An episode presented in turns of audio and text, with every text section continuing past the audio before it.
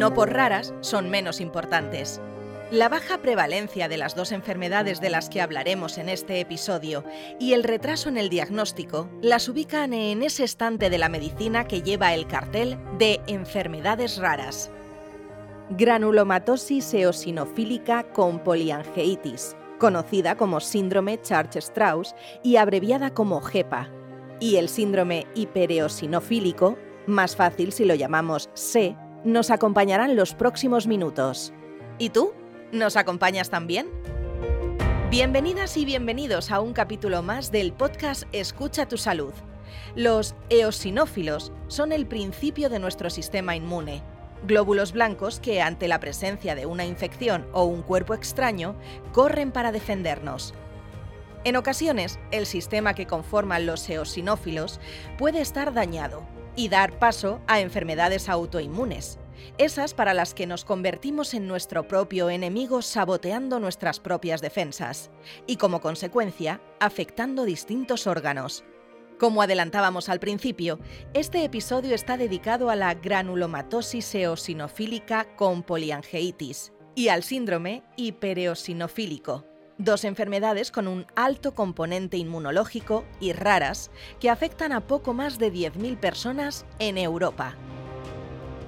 Para hacernos lo más fácil y digerible nos acompaña la doctora Georgina Espigol Frigolé, del Servicio de Enfermedades Autoinmunes del Hospital Clínic de Barcelona. Bienvenida, doctora. Hola, ¿qué tal? Doctora, ¿de qué estamos hablando cuando nos encontramos con las siglas GEPA y SE? A ver, eh, GEPA son las siglas de granulomatosis eosinofílica con poliangeitis, anteriormente conocida como síndrome de Churke-Strauss.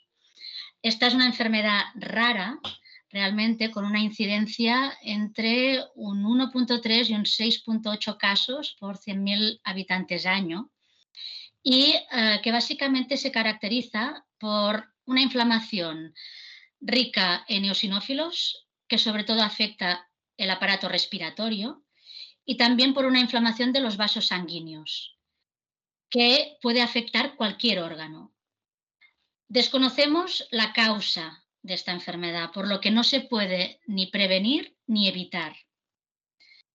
En cuanto al GE, al síndrome hiperosinofílico, pues son un grupo de entidades que se caracterizan básicamente por un acúmulo de osinófilos en sangre y también en tejidos, o sea, en órganos.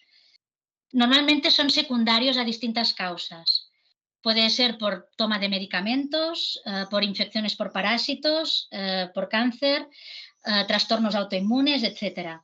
Pero cuando no son secundarios, es decir, cuando no hay una causa que los justifique, hablamos del síndrome hiperosinofílico idiopático, que es la entidad que hoy nos ocupa. ¿En qué diferenciamos ambas patologías? ¿Y en qué se parecen? Bueno, empiezo un poco por en qué se parecen. Eh, en qué se parecen, tienen un protagonista común que es eh, el eosinófilo. Los, los eosinófilos son células sanguíneas que en general nos defienden de ciertas infecciones por parásitos. Pero en estas enfermedades están anormalmente elevados en sangre y luego infiltran, inflaman otros tejidos, dando, o sea, dando síntomas muy diversos dependiendo de dónde afectan. Pueden dar desde asma, rinitis, sinusitis, lesiones en la piel, diarrea, eh, dificultad para caminar, insuficiencia renal, etc. ¿Y eh, en qué se diferencian?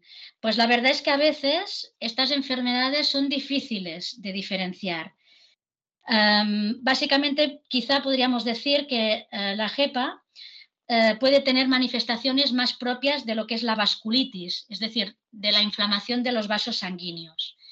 Y también puede tener una positividad de los ANCA. Y los ANCA se entienden como un marcador, eh, digamos, en sangre, en los análisis, que nos pueden ayudar a diferenciarlas.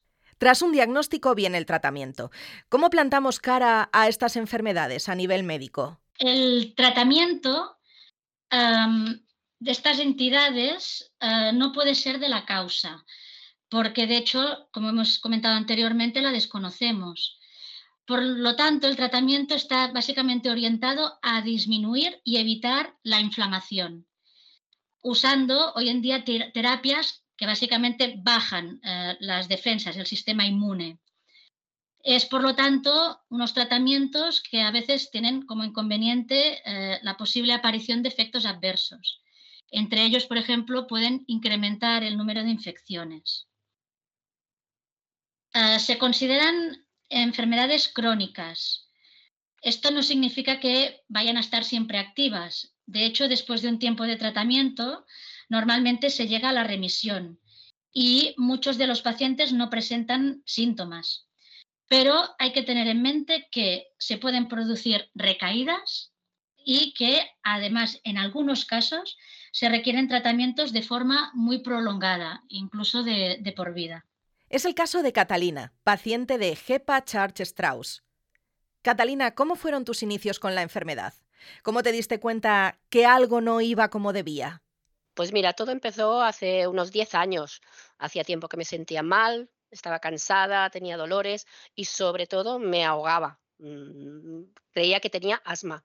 Tuvieron que ingresarme, perdón, durante cerca de un mes estuvieron haciéndome pruebas. Yo creo que probé todas las máquinas del hospital y tras todas esas pruebas concluyeron que tenía síndrome de Churg-Strauss. Es una enfermedad crónica tienes que concienciarte de que es para toda la vida. Al principio la verdad es que lo pasé muy mal, pues no podía ni, ni andar, pero gracias al tratamiento conseguí sobreponerme y ahora pues la verdad llevo una vida relativamente normal, tengo mis limitaciones, eso ya lo sé, pero si eres consciente de que las tienes, pues lo llevas bien, relativamente bien. Doctora, ¿es común el diagnóstico tardío cuando hablamos de HEPA Charles-Strauss y síndrome hipereosinofílico? Sí, a veces puede, puede costar el diagnóstico. Ah, a veces también es verdad que ah, más que tardío, lo que puede pasar es que para que se presenten una suma de síntomas que orienten al diagnóstico de estas entidades, pueden llegar a pasar años. Las manifestaciones son muy diversas y no tienen por qué aparecer todas a la vez. Entonces, todo esto realmente dificulta el diagnóstico. Y será muy importante eh, que este diagnóstico muchas veces hace falta médicos especializados que sepan reconocerlo y que hayan visto eh, enfermos y que hayan tenido eh, experiencia previa con estas entidades. Eh, sobre todo por lo que decíamos, ¿no? que a veces son enfermedades raras, son enfermedades raras y se piensa poco en ellas. Al principio hablábamos de la importancia que tiene dar visibilidad a las enfermedades raras. Ignacio padece síndrome hipereosinofílico desde hace cuatro años.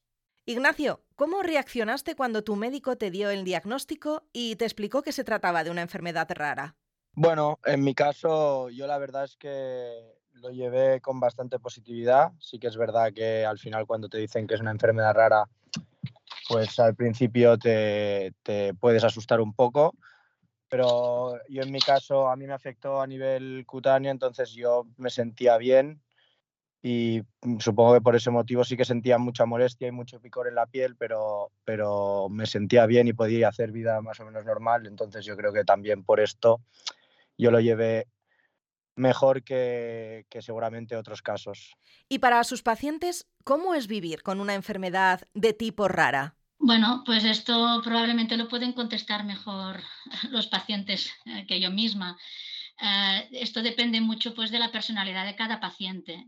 Hay pacientes, pues, ¿no? Como, como, Nacho, que acaba de decir, ¿no? que, que, lo viven pues, con una actitud positiva y que a pesar de, de saber que es una enfermedad rara y crónica, pues mm, eh, ven que con el tratamiento pueden eh, llevar una vida eh, más o menos normal y otros pacientes pues que bueno que a veces cuesta más asumir un diagnóstico de enfermedad crónica y lo que condiciona pues un seguimiento ¿no? probablemente de por vida con, con tratamientos pues que a veces tienen efectos adversos como, como, hemos comentado y por lo tanto eh, bueno mm, no es fácil convivir con estas enfermedades y va a depender mucho pues, de, la actitud de, cada persona y de sus experiencias previas, del apoyo que puedan tener en casa, etc. El papel de la familia es fundamental a la hora de afrontar GEPA Charge Strauss en tu caso.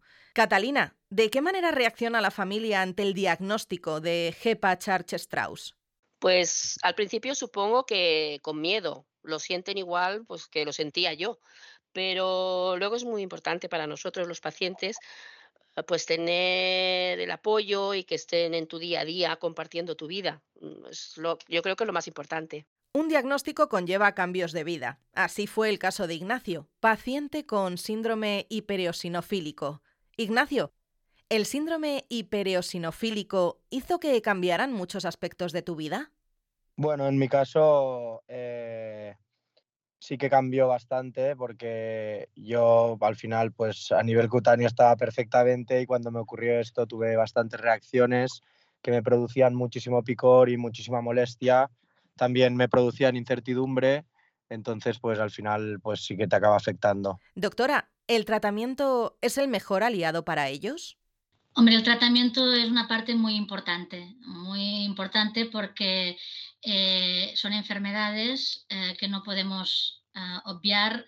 tienen todavía a día de hoy casos de morbimortalidad elevada en, algunos pacientes. Por lo tanto, em, el tratamiento es parte muy importante. Em, y también, ah, no solo el tratamiento, también yo creo que es importante para que haya un óptimo tratamiento, hace falta ah, un buen diagnóstico, reconocer bien la enfermedad y ser llevado en un centro de referencia, donde tengan experiencia previa y que conozcan enfermedades y posibilidades de tratamiento.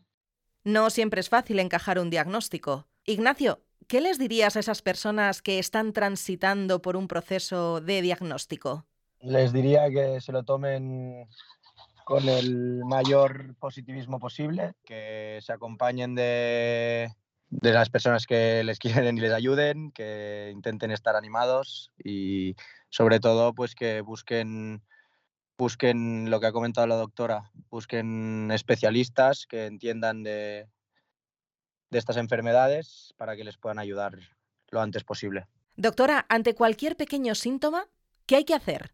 Pues probablemente acudir primero a su médico, al médico de atención primaria, presentarle sus dudas y es probable pues que el médico de atención primaria ah, lo derivara a un centro pues de referencia o, con profesionales digamos más especializados que pudieran evaluar cada caso para poder dar pues un diagnóstico más de certeza de estas entidades.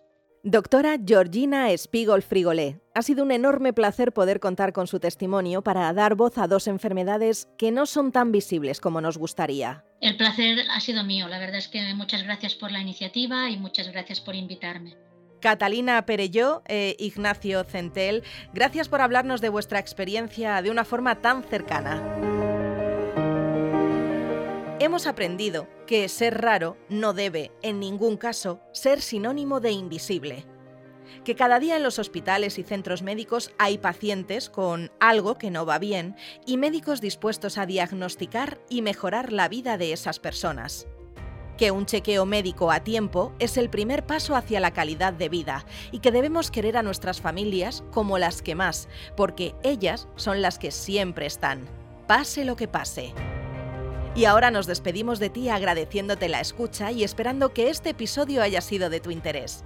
Si quieres conocer más sobre la salud desde todas sus perspectivas, te invitamos a seguir con otros capítulos de Escucha tu salud.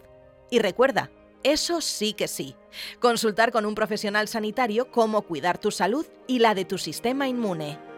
Te espero en el próximo episodio.